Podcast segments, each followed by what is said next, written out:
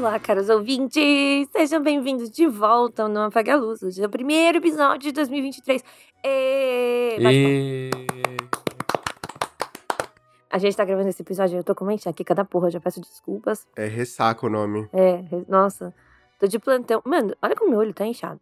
Enfim, sejam bem-vindos de volta. Estamos muito felizes de voltar. O Arthur não consegue aguentar a sua alegria. Como a gente é um podcast muito transparente quando a gente quer, quando a gente não quer, a gente não é, mas hoje a gente quer. Quer dizer, eu quero, se eles não quiserem, o problema não é meu. A gente ia falar de outro filme, na verdade. Mas a gente calculou errado, o filme não chegou ainda nos streamings. E aí a gente não vai fazer. Porque aqui a gente tem pessoas que não apoiam a pirataria e pessoas que têm preguiça demais. Eu te- estou em uma delas. Eu gente, sou muito preguiçosa. Eu não consigo nem mexer no computador, senão o LH eu não consigo fazer as coisas. então, caros ouvintes, hoje a gente vai falar de dois filmes que estão no streaming. Você pode terminar este episódio e assisti-los. Mas, se eu conheço bem nossos ouvintes, todos vocês já assistiram a esse filme. Estes dois filmes, né? E talvez ele não seja de terror, mas ele é suspense. E como a gente que manda nesse negócio, a gente põe o que a gente quiser. Yes. Graças a Deus. A gente vai falar do agente secreto mais gostoso que tem. Mentira, não é 007, eu ainda não vou fazer isso com vocês. Mas a gente vai falar do Daniel Craig sendo gostoso, porém sendo americano. Então, meu nome é Fernanda Talarico e, gente, eu aguento qualquer coisa. Mas o Hugh Grant namorar, namorando o Daniel Craig foi demais pra mim. Eu queria muito. Eu pagaria dinheiros pra ver isso. Eu, eu literalmente gritei, assim, essa não ironicamente, tá ligado? Porque eu não reconheci a voz Ninguém na, reconheceu. na, na primeira cena. Né, Ninguém reconheceu. Sabe por quê? Porque ele tá fazendo, tá fazendo sotaque é, americano. também. Mas é porque o Rio Grant eu só conheço dublado. Meu nome é Arthur Eloy e tudo que tem morte pode ser considerado terror se você não for um covarde. Caraca, eu, eu acho que ele já usou essa frase antes. Já usei, já usei, mas é bom reforçar. eu sou LH e um dia o Ryan Johnson acordou e falou tipo assim: e se a Agatha Christie fosse bom? Caralho, H! Caralho, H! Oh, eu achei muito gratuito. Gratuito. É, eu- desculpa, gente, é o primeiro dia do, do ano. A gente tá gravando dia 1 de janeiro. Diretamente da virada, assim. Ah, LH, não gostei, tá? Que eu gosto. Não, mas eu já vou então, inclusive, puxar a partir daí.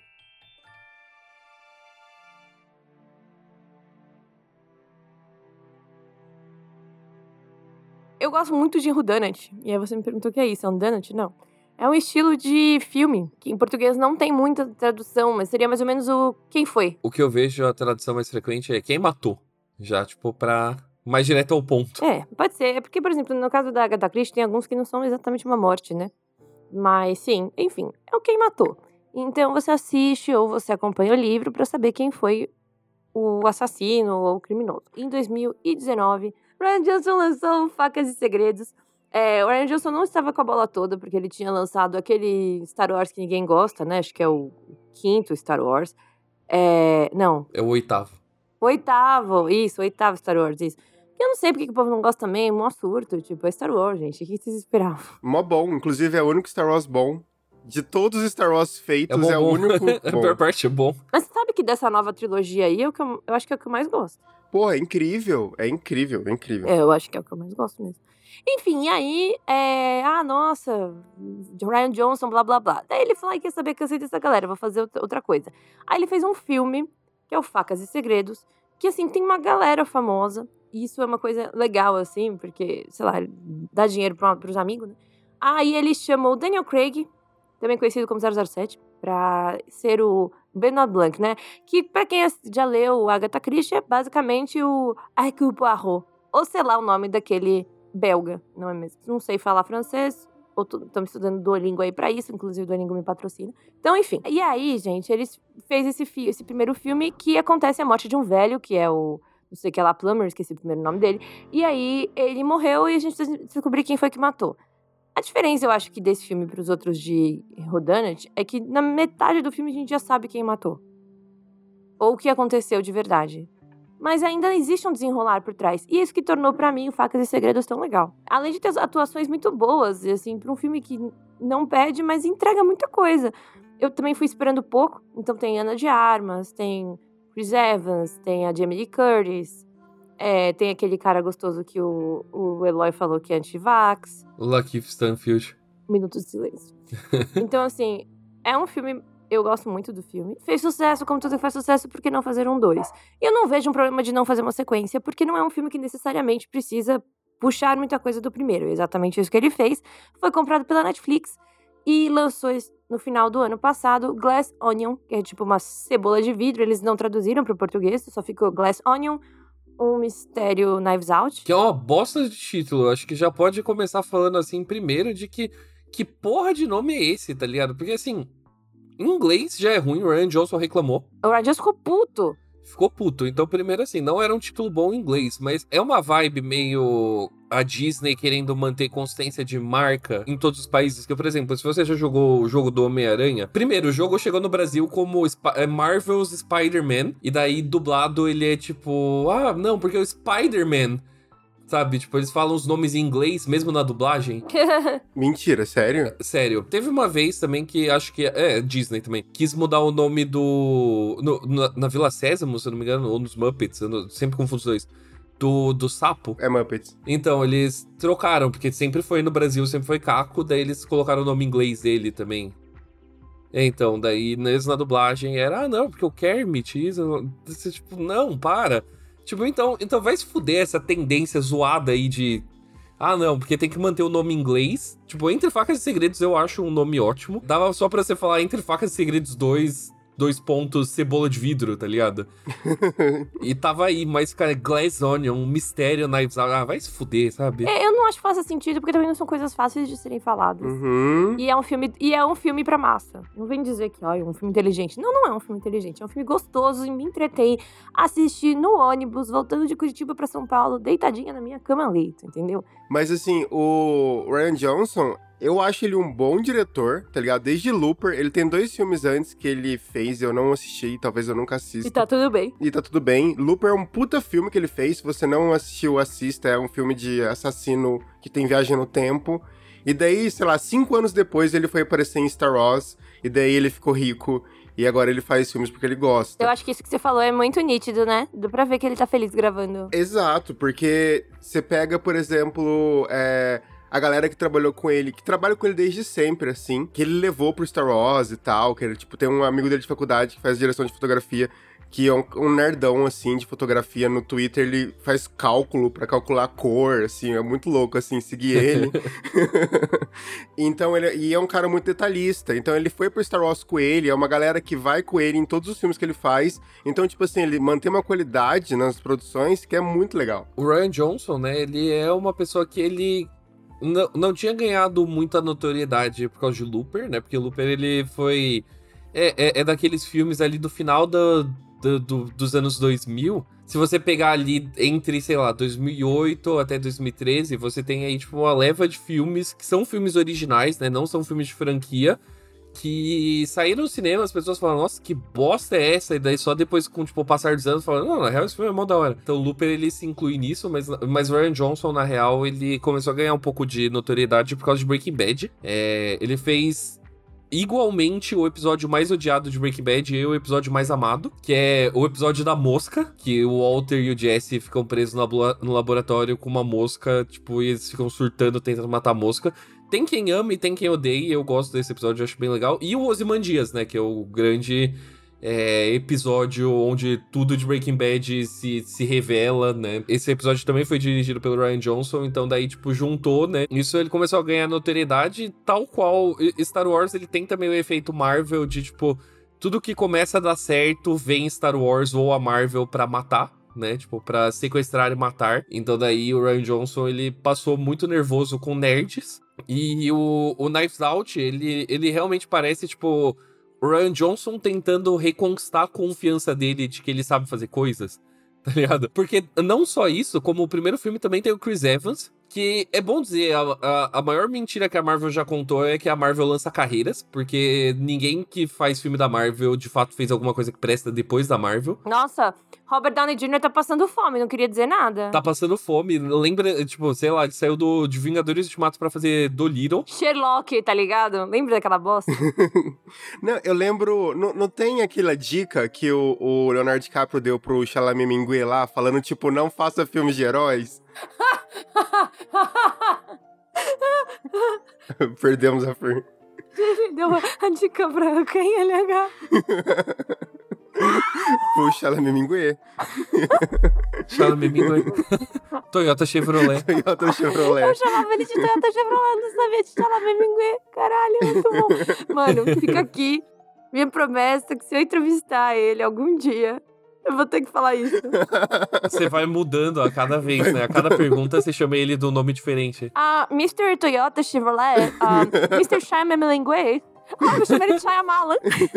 Também funciona igual. Puta merda, muito bom. Ai, ai. Enfim, Não, o rolê todo é de que dá pra ver de que muita gente, inclusive envolvida nesse filme, só precisava de um projeto que era original, que não era um projeto de franquia, e que era divertido, porque é o Ryan Johnson, é o Chris Evans. é o 007, é o Daniel Craig. Então, é o Daniel Craig, é a Jamie Lee Curtis, que apesar de, tipo, gostar da Laurie, ela não suporta filmes de terror, ela não aguenta fãs de filmes de terror. Quem é que aguenta? Quem é que aguenta? Então, quem que aguenta? Quem que aguenta? Então daí dá pra você ver que é uma grande união de, tipo, pessoas que estão cansadas de franquias, falando, pelo amor de Deus, me deixa fazer outra coisa. me deixa fazer outra coisa. E é por isso que funcionou. Cara, e é legal ver o- Chris Evans e o Daniel Craig, tipo, atuando pra caralho. Cara, eu nunca vi, eu nunca vi o Chris Evans como um vilão. E ele tá super bem, sabe, no filme. Eu acho que ele. E bonito pra caralho também, Eu né? lembro dele vilão no. Scott Pilgrim. É. Ele é um dos Ah. namorados da Ramona.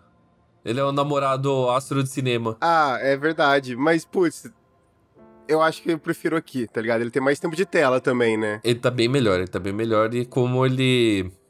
No, no, no primeiro filme, né? Como ele vai desconstruindo, né? O Chris Evans, que ele começa como um cara legal e tal. Antes da gente entrar no segundo, né? Eu acho que o apelo de Knives Out é de que não só todas as pessoas são famosas, tipo, fora das telas, o que por si só já, já coloca aí uma semente de dúvida, né? Porque a gente, como acompanha essas pessoas, a gente gosta dele, dos atores.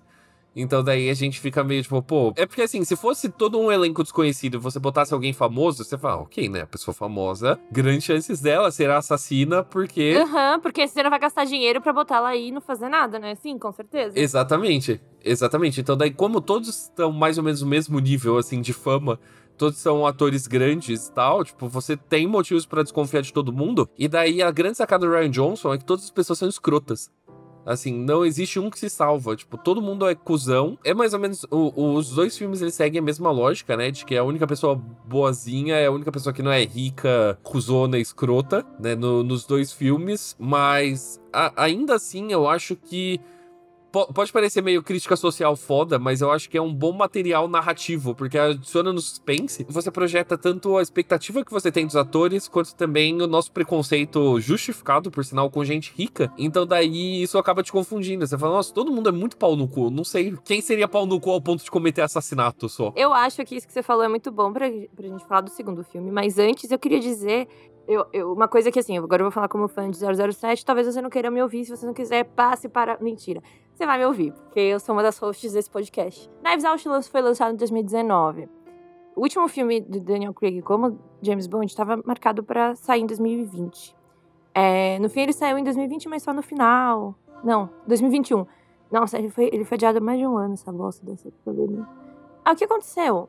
Quando saiu o Knives Out, foi uma coisa muito interessante. Porque o que aconteceu? Daniel Craig só tinha lançado coisas esquisitas enquanto ele ainda era o James Bond.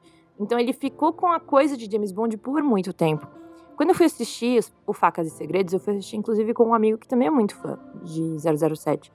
E foi uma surpresa muito boa como Daniel Craig conseguiu não ser o James Bond. Ele fez uma coisa que quase ninguém consegue. E não é que ele negou James Bond, é que ele pegou um personagem. E eu acho que isso foi uma construção muito boa junto com o, o Ryan, Ryan Reynolds, Ryan Gosling, Ryan Johnson. De. É o terceiro Ryan. De não ficar com trejeitos, não ter nada de 007 e ir pro completo oposto, de uma maneira que não ficou tosca. É caricato? É caricato, mas o filme inteiro é caricato. Então, assim, o que, que é o James Bond, né? Até tem um negócio que eu publiquei no Twitter que infelizmente irritou, que fala sobre isso. James Bond é womanizer, ele pega todo, todo mundo, ele é britânico, ele é todo charmoso, ele se veste bem. Aí você vai ver o, o Benoit Blanc. Ele é americano, ele é gay, ele se veste mal, Ele é completamente lelé das ideias. Eu achei estiloso. Não se veste mal que ele, se veste. Vocês entenderam o que eu quis dizer, vai. O o James Bond se matava antes de usar aquela roupa. Ele é fashionista, né? Porque o James Bond, ele é aquela beleza clássica. Isso. Então eu acho que esse filme é muito bom, porque o Daniel Craig não precisou fazer mais os filmes alternativos e ficar pelado, que é o que ele fazia, Pra mostrar que ele é um ator que consegue ir tipo, para dois extremos muito bem. Porque eu, como fã, não, não vi o Daniel Craig, o 007, fingindo ser um detetive ali, sabe? Eu vi um cara, eu vi um detetive, um detetive divertido, com tempo de piada, e que principalmente parece que se divertiu muito gravando. O Daniel Craig, ele é um ator que eu confesso que eu só fui começar a gostar recentemente, porque eu assisti pouco 007, né? Eu assisti o Cassino Royale um pouco depois que ele saiu, né? E eu lembro que eu achei chato. Achei Cassino Royale um saco, porque era tipo. Era um 007 muito brucutu. Depois eu descobri, né, assistindo os outros filmes, que eles foram desenvolvendo o 007 dele como um, um pouco mais sensível, né? O último romântico, né? Tipo, o 007 dele, o último romântico. e eu gostei muito do, do último filme, né? Tipo, eu gostei bastante da, da conclusão. Que eu assisti antes dos outros filmes, 007. Daí misturou com Knives Out. Knives Out foi realmente o primeiro papel que eu vi o Daniel Craig e falei, caralho, tipo, olha, esse ator é bem legal. E daí juntou com o último 007 com esse. Vê entrevistas dele e tal. E você vê que ele é um cara que, na real, é muito carismático, sabe? Ele é um cara que é muito carismático e que tem um alcance bom e que é bom que ele conseguiu superar uma franquia, porque isso é uma coisa que hoje em dia se torna muito difícil de você, de você fazer e realmente ele some, ele some dentro do personagem, né? Você não vê o 007, você não vê o Daniel Craig no Benoit Blanc, ele é o próprio personagem dele, que é caricato. Nossa. Minha, o, o, o, demônio, o demônio saindo no meio. Pastilha, pastilha. Caricato. Fuma mesmo. Fuma mesmo, né? Foi muito bom. Peço perdão. É isso, é isso que acontece. É isso que acontece quando você fuma cigarro. Caraca, o rolê ontem bateu mesmo. Bateu. Foi muito engraçado. Ele é caricato. Caricato. É o demônio saindo cedo. Mas que é um personagem que é, que é caricato, que fala de um jeito bizarro e tal. Mas que, e que parece meio idiota, mas ele sabe o limiar de idiotice do personagem, né? Tipo, é, eu acho que o grande timing de piada do, do, do Benoit Blanc, que é tanto do Daniel Craig quanto do roteiro, é de que ele tem que parecer idiota, mas ele tem que ser surpreendentemente inteligente de uma forma onde você não duvida da inteligência dele, onde tipo não parece que ele tirou do nada. É, e eu acho que eles conseguem acertar isso nos dois filmes. Assim, no, no, segundo ele fica um pouco mais idiota, mas ainda assim, tipo, não é incômodo. Então, mas no segundo ele fica um pouco mais idiota porque ele precisa mostrar do, é, mas é verdade, no começo, no primeiro, sei lá, no primeiro, no segundo ato, você percebe, tipo assim, caraca, não, ele tá muito burro.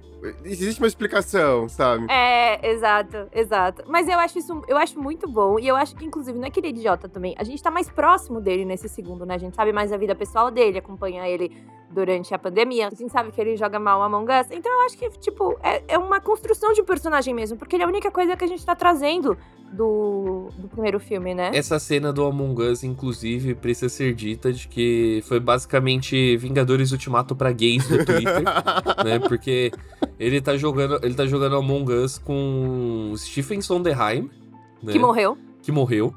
Com a. Que é aí, para quem não conhece, é um, é um, dos, um dos maiores nomes do teatro musical, né? Com a Angela Lansbury. Que morreu. Que morreu também que fez uma novela aí de assassinato, né? Aquela Murder She Wrote.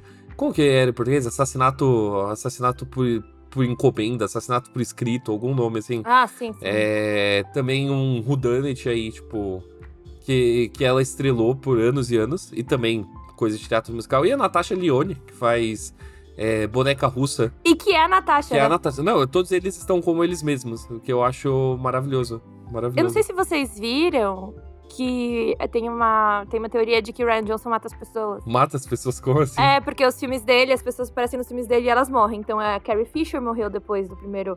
Do, do oitavo Star Wars, ela aparece no nono, mas aparece, né, no Miguel. Christopher Plummer. Assim, as últimas aparições das pessoas.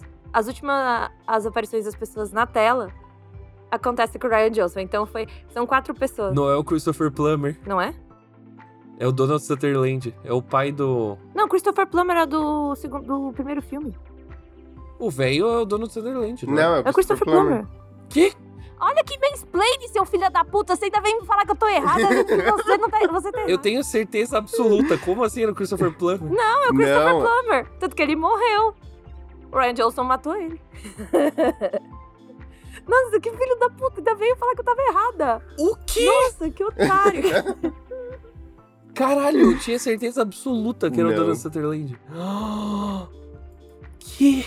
Enfim, perdão, eu queria me desculpar com Fernanda Talarico e com todas as mulheres ouvintes do, do podcast. Desculpa. Desculpa por ser homem. Me manda em DM, né? Eu vou analisar o pé de vocês pra pedir desculpa. Enfim. E aí, eu- quatro pessoas morrem e o TikTok é muito bom pra fazer teorias assim. Fer, mas eh, antes de você falar do, do segundo filme, você, você falou de teoria, eu lembrei de um, de um rolê. Quando estourou o Knives Out, o Ryan Johnson foi na, é na Variety que eles fazem aquele breaking down, assim, de cena. É.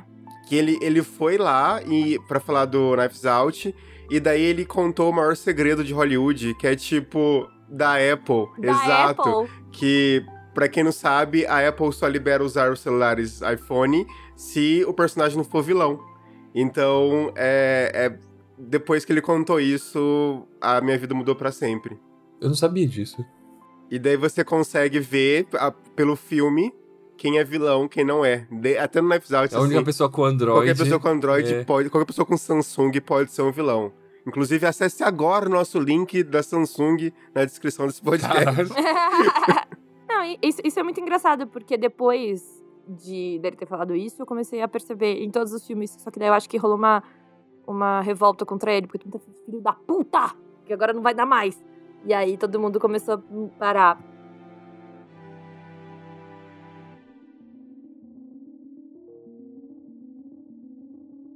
Aí a gente chega ao segundo filme, e o segundo filme o Arthur falou uma coisa que eu acho engraçada, essa coisa das pessoas ricas e tal. Eu acho que isso é uma coisa que eu não gostei no segundo filme, o começo, porque qual que é a história? Um monte de gente recebe uma caixa, que é um convite, que se eu recebesse essa caixa eu já não ia, porque eu odeio essas coisas. A caixa, ela é cheia de quebra-cabeças, você tentar descobrir. Quebra-cabeça eu gosto, mas essas coisas pau no cu eu acho... Eu ia procurar tutorial na internet. Ou ia quebrar igual a mina lá. Ah, super. Aí, então. Aí, cara, um bilionário, que é claramente inspirado no Elon Musk, mandou umas caixas para umas pessoas. Se as pessoas conseguem abrir essas caixas, chega um convite para passar um final de semana na ilha dele, na Grécia, né? É, E assim começa a Mamma Mia. E aí, só qual que é o lance? É todo mundo rico excêntrico. Inclusive, esse, esse grande rico é o Edward Norton. Mas tem uma coisa que me incomoda. Desculpa, meu anjo. Todo mundo aí é rico excêntrico. O Edward Norton é um rico excêntrico. O Daniel Craig é um rico excêntrico. Todo mundo é. Então, assim, me desculpa, vocês estão falando de vocês mesmos. Não acho tão. Vocês estão entendendo? Eu, eu acho muito engraçado eles apontarem o dedo pro Elon Musk e falar: meu amor, você fica pedindo 500 toalha branca. Não, mas existe, existe níveis e níveis. Exatamente. Exatamente. Eu acho, eu acho que o grande argumento desse filme, na real, é sobre como o Elon Musk subiu o padrão de escrotice de rico. É, não, exato. Mas é que uma coisa é você ser um rico, tipo assim, tipo, sei lá, o Edward Norton brigar porque ele xingou o diretor do outro filme e não tá mais no Hulk. Outra coisa é você, tipo, o Elon Musk falando, tipo assim, ai, fala aí, ONU, quanto que você precisa pra acabar com a fome do mundo? E depois ele dá um ghosting na ONU porque ele não quer dar esse dinheiro e pagar quatro vezes mais no, no Twitter só porque ele falou merda, tá ligado? O rolê desse filme que eu acho legal é que sim, são ricos excêntricos, mas eu acho que ele consegue mergulhar em tipos de, de ricos excêntricos diferentes, além do só, ah, essa pessoa tem muito dinheiro e ela gasta muito dinheiro, pra falar, na real, existe novas vertentes de ricos agora. E todos eles são tão desesperados que eles é o topa tudo por dinheiro. Então, eu, eu gosto da, da cena que, que a mina, eu não vou lembrar o nome dela, que é a Janelle, Janelle Monáe, ela Janelle Monet. Peraí, gente, peraí. Peraí. Janelle Monet é uma pessoa não binária. É? Nossa, descobri. Uhum. Eu não. eu, inclusive, acho que nem precisa cor- cortar isso do podcast, tá, LH? Eu só acho que talvez a gente precise entender se ela é uma pessoa não binária ou não. Se é ele. Ah! Ah, usa they, them, she, her. Ah! ela usa she, her. Aham. O, o fact-checking ao vivo. Então, É. eu gosto muito da cena que ela aponta o dedo na cara de todo mundo. De tipo, meu, vocês estão aqui porque vocês querem. Estão aí mamando, mamando nas tetas né, dele. Sim, também, né, tipo, é, é uma forma de dizer de, tipo, ah, grande parte do, de, do rolê dos ricos é performático, né? Essa galera, eles, tipo, querem manter as aparências e, tipo, mas no final eles estão mendigando por dinheiro porque, né, ninguém consegue abrir mão desse estilo de vida. Mas ao mesmo tempo, as personalidades deles, assim, tipo, o que cada um faz e tal, tipo, para cada lado cada um segue, eu acho, eu acho meio interessante. Tipo, ele consegue meio que ter um panorama geral, assim, da, da elite né? Tipo, a galera que tá entrando na política e que finge que quer ter uma que é quer melhorar as condições pro povo e tal, mas daí tá tipo aprovando uma parte de projetos pros brother. É, tem, tipo, os influenciadores de extrema direita. É, não, eu, eu acho tudo isso, tipo, mas é que eu, eu não sei, o começo fico, me irritou. O começo eu fiquei tipo, ah, não, né, mano? Vocês estão real achando que todo mundo é trouxa, sabe? Eu não sei explicar. Porque, tipo, é todo mundo rico e excêntrico lá, sabe? Não é como se todo mundo saísse de lá depois e fosse pegar o seu, seu Celtinha e fosse embora. Porque o Elon Musk, eu vi o Edward Norton, é a cara do Edward Norton fazer as coisas que ele. Sabe? Então, assim, não é exatamente um problema, mas o começo me pegou um pouco. Eu acho que essa discussão um pouco do Covid, de, de é, da, da, máscara e de gente que, que nega a ciência, ficou um pouco velha, porque foi usada exaustão. Eu acho. Por enquanto. Eu nunca tinha visto um filme que tinha usado máscara ainda, sabe? E eu acho legal a brincadeira que ele faz do personagem Daniel Craig ficar na banheira e todo aquele negócio de não sair de casa e tal. E a desculpa que eles inventam para não usar mais máscara. E, então, tipo assim, não me incomoda, eu falo, tipo, putz, é o mundo que a gente passou. A partir da, da desculpa de não usar mais máscara, eu gostei muito. Porque eu achei muito boa aquele negócio na boca dele. Eu acho que, na real, esse rolê da máscara, ele acabou sendo usado de uma forma legal, porque ele meio que mostra a índole dos personagens, né? Ali, tipo, você vê quem, quem tá respeitando, quem tá mantendo a distância, a outra que, tipo, é a falsa preocupada, né? Que é. Que tá com a máscara fake. muito bom. Inclusive, fazia mó tempo que a gente não via ela atuando, né? A Penny Lane, que na verdade também a mina do Chave Mestra. Caraca, ela tinha sumido. Nossa, Penny Lane, mano. Você foi longe nessa. Você foi muito. Eu fui longe. longe. Essa foi, tipo, muito mostrou sua adolescência. Desculpa. Enfim, não, tudo bem, eu gosto desse filme. É, eu trabalhei na Rolling Stone. Eu tive que assistir esse filme. É verdade. Eu tive que assistir. É, tive que assistir filme. é, bom, então a gente. Beleza, daí tem essa galera toda, um monte de gente famosa. Tem o Dave, Baut Dave Bautista, que inclusive está. Né? A gente viu o Dave Bautista sem roupa, obrigada a Deus por isso. É, e aí, enfim, vai todo mundo pra essa ilha. E aí, tal qual é, não sobrou nenhum, é, também conhecido antigamente como o caso dos 10 negrinhos. Só estou falando para vocês se localizarem, não se usa mais. O caso dos 10 negrinhos. Eles começam a estar nessa ilha, um monte de gente, não, não tem pessoas externas, só tem um cara que não faz parte, que é um cara que fuma maconha, que eu não sei o que tá fazendo lá. E é muito bom, porque ele é colocado em momentos muito bons. Ryan Johnson está, ó, perfeito. Acho bom demais. Eu amei, eu amei que não tem relação nenhuma. Exato, exato. Eu fiquei muito feliz. E aí, bom, o Elon Musk resolve fazer um. Ele não tem mais o que fazer, ele resolve fazer um final de semana que as pessoas vão ter que adivinhar quem matou ele, numa certa brincadeira. E aí o filme começa a cair tudo que você acredita, porque o próprio Daniel Craig, o próprio personagem Daniel Craig fala: você trouxe pessoas aqui que tem motivos para querer você morto, você vai estar inflamando elas a te matarem. E uma coisa que você, espectador, já sabe: vão tentar matar o Elon Musk. Só que daí no meio acontece uma coisa que você não espera, e eu não vou ficar contando, porque senão vai estragar o filme. E também é muito detalhe. Não é o Elon Musk quem morre. E aí começam todas as reviravoltas e tal. Tem uma coisa com a Mona Lisa que eu acho muito bom. Todo o lance da Mona Lisa no filme eu acho ótimo. É, não acho que o grande plot twist seja um grande plot twist. Para quem assiste, quem tá acostumado com livros da Agatha Christie ou assiste esse tipo de filme, que é o meu caso, porque eu li muito Agatha Christie. Acho que a gente pode falar com spoilers também. Aqui, a gente já chegou até ah, aqui. Mas é que, é que se eu for ficar explicando tudo, vai ser meio complicado. Não, não né? precisa explicar, mas só, tipo, falar mais livremente. É, o Dave Bautista é o que morre. E aí parece que foi sem querer, que a intenção era matar o Elon Musk, mas matam o Dave Bautista. O grande plot twist, né, do começo, que são vários, mas o primeiro grande, é que não é a Janelle Monet, a personagem da Janelle Monet é a irmã gêmea dela, porque a personagem dela já morreu.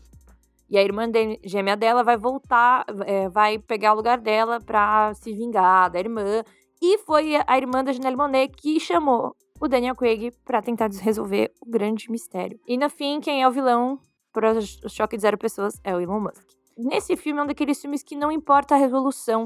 O que importa é toda, todo o trajeto, sabe? Porque normalmente, eu já falei isso aqui, tem filme que só o plot twist é bom. Aí você, ah, vive aí com o plot twist. E nesse filme, não.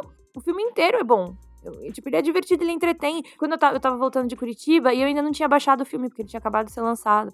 E aí eu fiquei meio. Eu ficava irritada, porque no meio da estrada não tinha área. E aí eu não sabia o que estava acontecendo. Eu ficava irritada, porque eu queria logo área para assistir e saber o que, que tinha acontecido. Acho um filme bem bom. Eu acho que ele é parecido com o primeiro filme nesse caso, nessa questão de, tipo, fugir do, do lugar comum. E, e, espero que tenha mais filmes. Eu espero muito que tenha mais filmes, porque eu acho que o Benoit Blanc é muito bom. Assim, honestamente, eu acho que ele é um filme que ele não precisa trabalhar contra a fórmula. Eu acho que ele pode simplesmente abraçar e, sabe, falar, meu, não é reinvenção da roda mesmo. Coloca ele sempre em vários mistérios para ele resolver que nem a Fer tinha falado antes, não precisam ser todos assassinatos, né? Às vezes pode ser mais do que isso. Coloca ele em mistérios, estrelado por, tipo, atores grandes de Hollywood. E vamos, vamos se divertir a partir disso, sabe? Porque a Agatha Christie, inclusive, né, fez carreira assim, né? Tipo, escrevendo vários, vários livros é, com o mesmo personagem. Ah, não precisa ser hiperconectado, não precisa ser um universo. Você não precisa saber a origem do Benoit Blanc, sabe? Você, tipo, não precisa saber nada disso. É só, tipo, a partir desse ponto, coloca ele vários casos isolados e deixa ele se virar a partir disso. É ótimo. Não, e é legal que, tipo, no segundo filme não tem nem menção ao primeiro. Tanto é que eles falam, ah, você é o detetive famoso e cita outro caso, completamente aleatório. Outro caso, outro caso, é, então. Porque, putz, não precisa, não precisa dessa punheta, sabe? Não precisa ficar falando, nossa, olha como eu sou foda. É isso que eu acho legal. Que parece que o Ryan Johnson realmente tá confortável em fazer.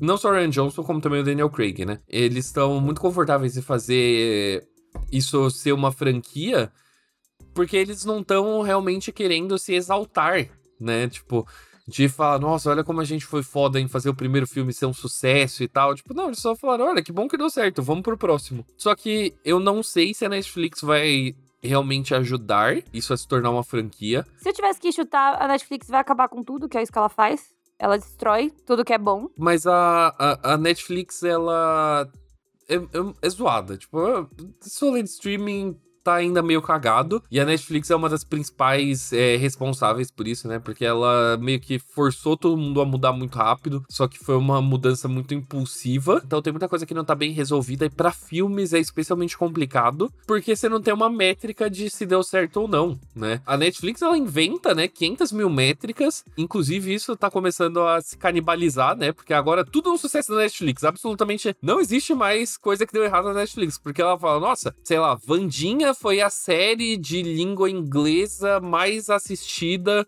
é, durante o mês de, tipo, outubro e novembro, tipo, no hemisfério. No... Tá ligado? Tipo, começa a criar uns recordes, assim, que são tão hiper específicos que eles já não significam mais nada. Já rolou uma matéria, eu não lembro se foi a Variety ou o Deadline que deu, falando: olha, Entre Facas e Segredos 2, porque foda-se Glass Onion, Mistério Night Out, viraria um sucesso de bilheteria se ele tivesse continuado no cinema. Porque a Netflix ela faz é, lançamento limitado no, nos cinemas para poder para poder concorrer ao Oscar, né? Porque tem os requisitos mínimos lá de que para você ter um filme indicado ao Oscar, ele tem que ter passado em alguns cinemas de Los Angeles e enfim. Daí a Netflix, ela simplesmente lança, faz tipo um lançamento extremamente limitado. No Brasil até chega em alguns outros cinema. Mas daí, tipo, já saiu, falou, meu, esse filme ele teria feito, nos Estados Unidos, ele teria feito algo em torno de 200 milhões de bilheteria, só nos Estados Unidos. Se ele tivesse a chance de continuar no cinema. Só que daí a Netflix tirou muito rápido, botou no streaming com um título bosta, sabe? Um título horrendo. Então daí agora o filme ele tá batendo cabeça com absolutamente todos os outros filmes que são no catálogo da Netflix. Esse dinheiro nunca veremos, né? Ryan Johnson nunca verá, vai depender só do quanto que ele fechou aí de acordo com a Netflix antes. Mas se tivesse passado no cinema, você teria um indicador muito claro, porque, bom, tá passando no cinema, tá indo bem de bilheteria, a crítica gostou, sabe?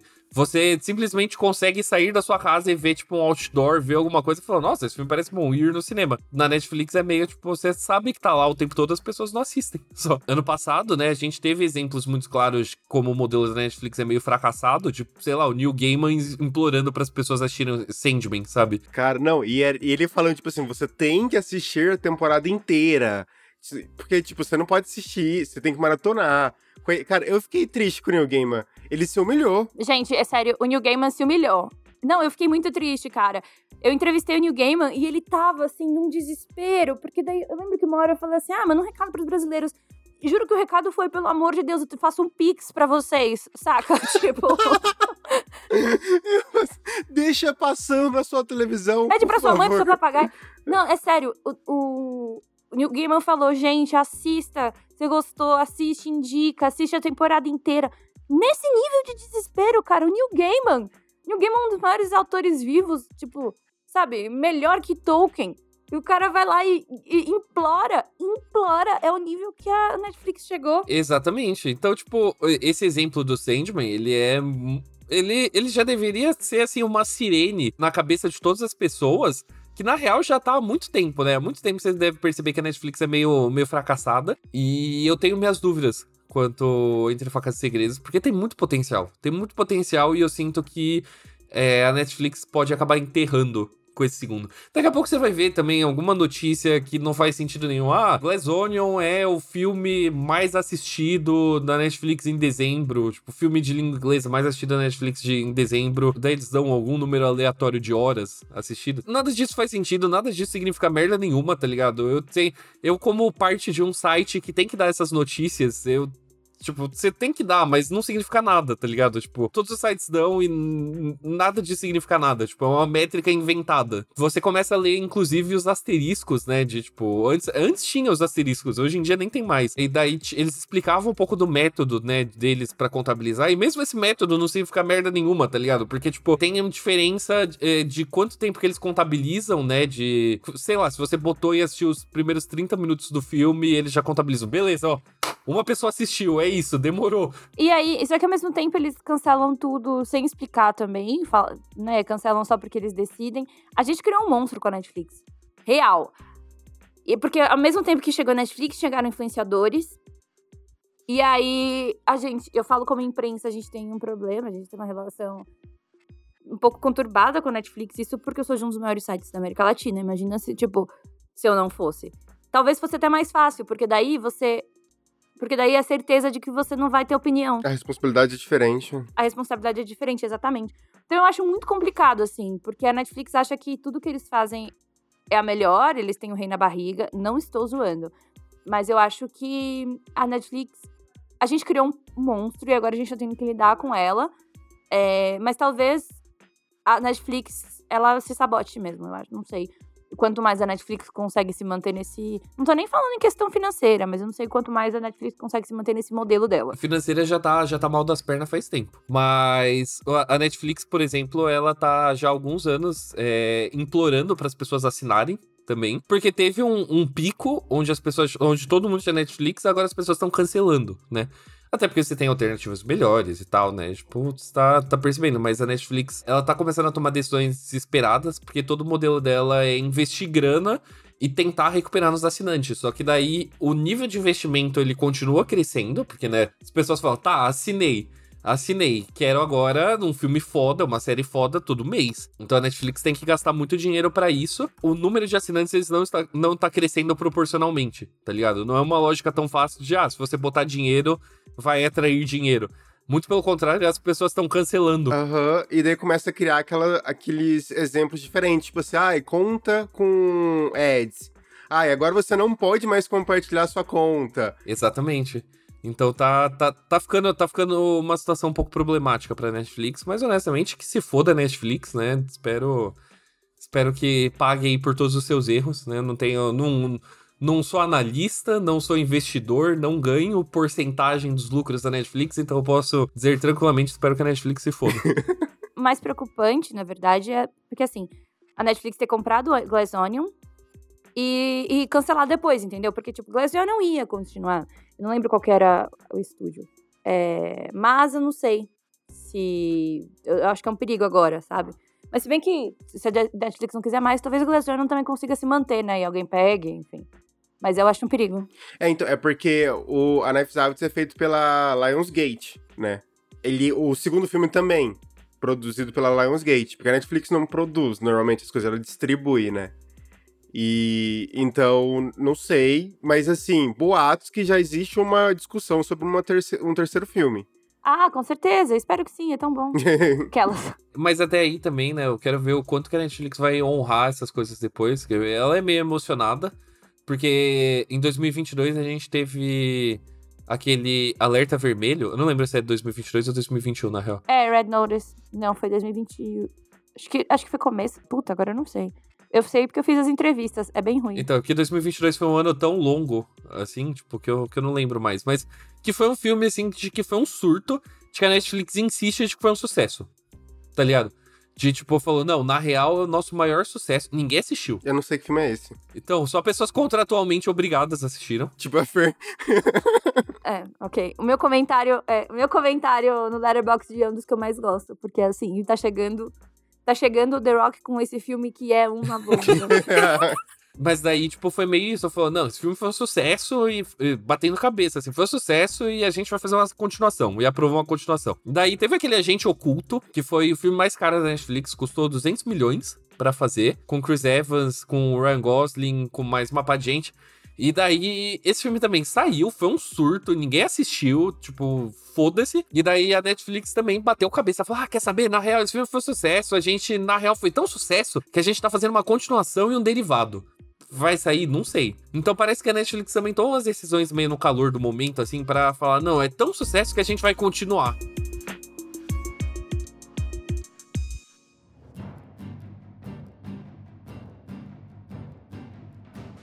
Ouvintes, esse foi nosso primeiro episódio de 2023. Eu prometo que neste ano eu vou tentar falar mais devagar, porque às vezes é impossível entender o que eu falo. É... Desejo do fundo do meu coração que 2023 seja um ano muito bom. 2022 foi bom. Foda-se que o Arthur pensa. foi um ano bom. A gente já tava saindo dessa pandemia, lançou coisa pra caramba. O terror foi um, foi um ano bom pro terror. Foi um ano bom pra mim, que eu mereço também. Os humilhados pararam de ser assaltados. E porque 2021 eu fui assaltada, 2022 eu não fui. Exato. Eu não queria rir essa, dessa piada. A gente tá gravando, falta um dia pra terminar. Então, assim, sabe? É. Um, um dia não que meu casa irmão. hoje, Fer. Eu vou ficar longe das minhas coisas, pra não, tá- não correr risco. Então, agradeço novamente todo mundo que escutou a gente, que acompanhou a gente. É, é sempre um prazer falar de filmes de terror e, e derivados, que é isso que a gente faz. Se você tiver alguma dica, alguma coisa para que nós falemos aqui, não sei se tá falemos tá certo, eu deixei o meu cérebro de jornalista em 2022. É, se vocês quiserem, mandem mensagem pra gente no nosso Twitter, no nosso Instagram, no Letterboxd, onde vocês quiserem. No Twitter e no Instagram nós somos arroba Luz, no Letterboxd Não Apague a Luz. Agora a gente vai fazer a primeira vez de 2023 da nossa querida, amada tradição. Arthur Eloy, você apaga uma luz para os dois, na- é, Facas e Segredos, porque foda-se. Eu apago sim, eu acho os dois muito divertidos, gostei bastante. É, Ryan Johnson está, está feliz fazendo filmes e eu estou feliz assistindo, então eu acho que é uma boa relação. Luiz, ou LH, você apaga ou não a luz para os dois filmes de Entre Facas, e- Entre Facas e Segredos? Eu apago a luz sim, porque se um cara conseguiu deixar Star Wars bom, ele pode fazer qualquer coisa ficar bom. Corretíssimo. Fernando Talarico, você apaga ou não a luz para Entre Facas e Segredos 1 e 2? Ah, eu apago super, eu apago super e o que eu mais quero é que tenha um terceiro filme pra que.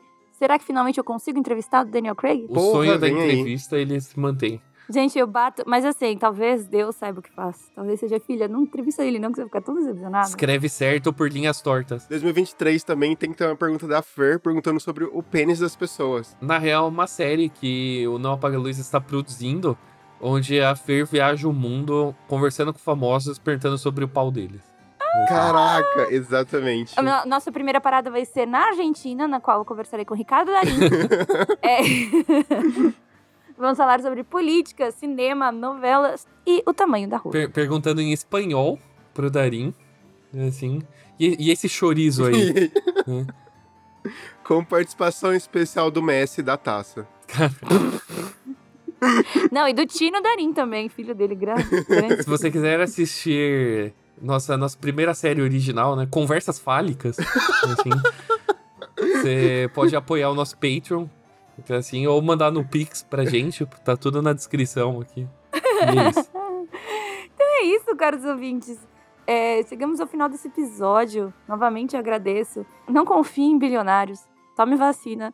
Não sei ainda se você vai precisar usar máscara, não é mesmo? 2023 vai ser um ano melhor. É, afinal, a gente tem pessoas comandando coisas importantes nesse país, não é mesmo? Que talvez não sejam as mesmas pessoas de 2022. Fica aí para você o que você quiser entender. Não tire minha fala de contexto, mas acho que dá para entender, não é mesmo? É, estamos felizes ou tristes? Não saberemos, mas o nosso sorriso no rosto não mente. Então, quando você escutar esse episódio, é, o Brasil já vai estar feliz de novo. Todo mundo aqui também. Eu vou tentar não falar mais nada. Então é isso, muito obrigada. Se sua irmã gêmea morrer, é melhor você não tentar matar os outros por isso, mas se você fizer, não apague a luz.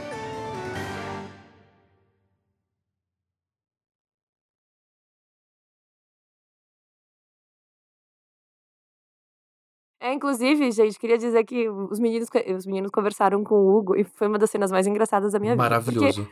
Maravilhoso. Maravilhoso, sério. Eles começaram a falar sobre é, Freud e, tipo, sei lá, sadomasoquismo. Aí o Hugo começou a palestrar, que é o que ele faz, e eu comecei a falar com a Tainá, um beijo, Tainá. Quando eu olho, e assim, o melhor foi a diferença da cara da LH. O LH começou com uma cara de nossa, mano, quanta bosta. Acabou com a LH olhando para mim com uma cara de desespero, falando: Eu preciso fumar. O, o rolê, o rolê é que o Hugo, é, existe, existe uma coisa, um conceito que está sendo reconhecido ultimamente, que é a pessoa que está cronicamente online. né? Vulgo quem passa muito tempo na internet. O Hugo não é assim, claramente. É, o Hugo, ele parece uhum. ser uma pessoa não, low é. profile. É. Tipo, assim, é, ele é isso, ele é. Eu, eu e o LH somos pessoas cronicamente online. Então, quando começou uma discussão no meio do bar, assim, sobre fetiche, o Hugo, ele começou a, a, apresentar o argumento dele. Eu e LH, como bons usuários de Twitter, a gente entrou na defensiva. A gente travou, falando, não, não, nada a ver. Acho que você tá sem... Tipo, sabe, quando você já quer responder antes de ouvir? Só que daí o Hugo, como uma pessoa que não é cronicamente online, ele não se abalou. Então ele começou a desenvolver o ponto dele, como as discussões funcionavam antigamente, sabe? É onde você, tipo, de fato discutia e argumentava. E daí a gente começou a entender, a gente falou, caralho, pode crer. Ele trouxe fontes, ele trouxe argumentos, estava investido, né? Eu, LH e nosso querido FHC, não o ex-presidente, mas sim o, o colega de bancada do Sempre Estado Patrocínio, no podcast Regra do Jogo. Muito bom. Os três começaram em negação, falando, não, não. Foram ouvindo a gente, caralho, mano. Não é que ele tá certo. Acho que ele tá certo é uma palavra muito forte. A gente fala, a gente entende o argumento. Não, a gente, não, a gente tava assim, tipo, ele desarmou a gente para entrar num ambiente de discordância amistosa. É, exato. Ele, ele não se abalou com cancelamento no Twitter. E isso, tipo, saiu da, do tipo, caralho, não, pera, vamos bater boca pra. Não, olha, eu entendo, vou trazer aqui minha perspectiva e tal. Tipo, virou uma conversa que nem as pessoas faziam antes da internet. Incrível. E, e é bom pensar nisso, que o Hugo ele tem um, um sotaque muito paulista. Assim. Ele é muito paulista. E é sim. é muito forte. Eu não conheço pessoas que têm um sotaque tão forte assim. Então fica mais legal ainda ele falando. Gente, foi muito engraçado, porque eu, eu conheço meu namorado, ele começou a falar, eu fiz, ai, tá bom. Aí eu saí assim, eu fiquei olhando. E aí eu falei, ah, os meninos depois vão ficar tipo, nossa, que cara chato, né? A Fernanda também não podia namorar um não palestrinha. Quando eu olho, eles estavam muito engajados. Então foi um momento muito divertido de Curitiba. E o Hugo, assim, depois que ele palestrou, ele falou tô com sono, eu vou voltar, tá bom, gostosa? Eu falei, tá bom, amor. Ele gastou todas as energias dele. Assim. Simplesmente foi embora. É, mano, foi muito engraçado, Ai. cara. Enfim. Eu achei, eu achei que isso deu a ele uma característica, tipo, de um ser mágico. Assim. Exato. Meio mestre dos magos, né? E, tipo, o mestre dos magos. Ele veio, ele entregou sabedoria e ele desapareceu. Só. Hum, sim. Mas, gente, fico muito feliz que vocês gostaram dele, porque, né? Afinal, ele é meu namorado, no caso. Enfim, então fico, fico feliz porque eu, eu tava até conversando com o Arthur isso durante. Quando eu estava passeando no, no Jardim Botânico de Curitiba. Vocês são muito importantes para mim. Tipo, oh. muito. Eu sei que o Hugo veio antes do podcast, mas é, eu acho que foi uma, é uma coisa muito engraçada, assim, com, quanto eu aprendi com vocês, de tipo. De prioridades mesmo, mano. Porque vocês me ajudaram muito. Vocês são, tipo, muito presentes na minha vida. Então não tem como eu priorizar, tipo, outras coisas, sabe? Então, assim, sei lá, a gente. Nós três, eu, eu não posso estar falando sei lá, o Arthur pode achar que eu falo, tô falando merda. O LH é mais emocionado que nem eu. Mas eu acho que a gente, a gente se ama muito, assim. A gente Sim, respeita é muito o outro, a gente é muito parceiro um do outro. Então, tipo, não tem essa coisa meio do tipo, ai, não, por causa do meu namorado, não vou gravar o podcast, eu não vou falar com os meninos. Não, tipo, vocês se tornaram uma prioridade mesmo também. Então é, tipo, muito bros before hoes aqui. Bros before... é, por mais que a gente. É, no fim a gente traz todo mundo junto, né? Mas. É, é, é, gente, tipo, 2022 é muito maluco, mas eu amo muito vocês. Eu aprendi muito com vocês. Oh. Não aprendi de terror, porque isso daí foda-se, ninguém quer Ninguém aprender. quer aprender. Nem a gente aprendeu. É. então eu fico muito feliz, assim. Eu nem falei isso antes, mas é porque, infelizmente, a gente, a gente ainda tá em 2022. Não queria contar, vocês vão ver em 2023 a gente tá em 2022. Mas eu, eu amo muito vocês. Muito, muito mesmo.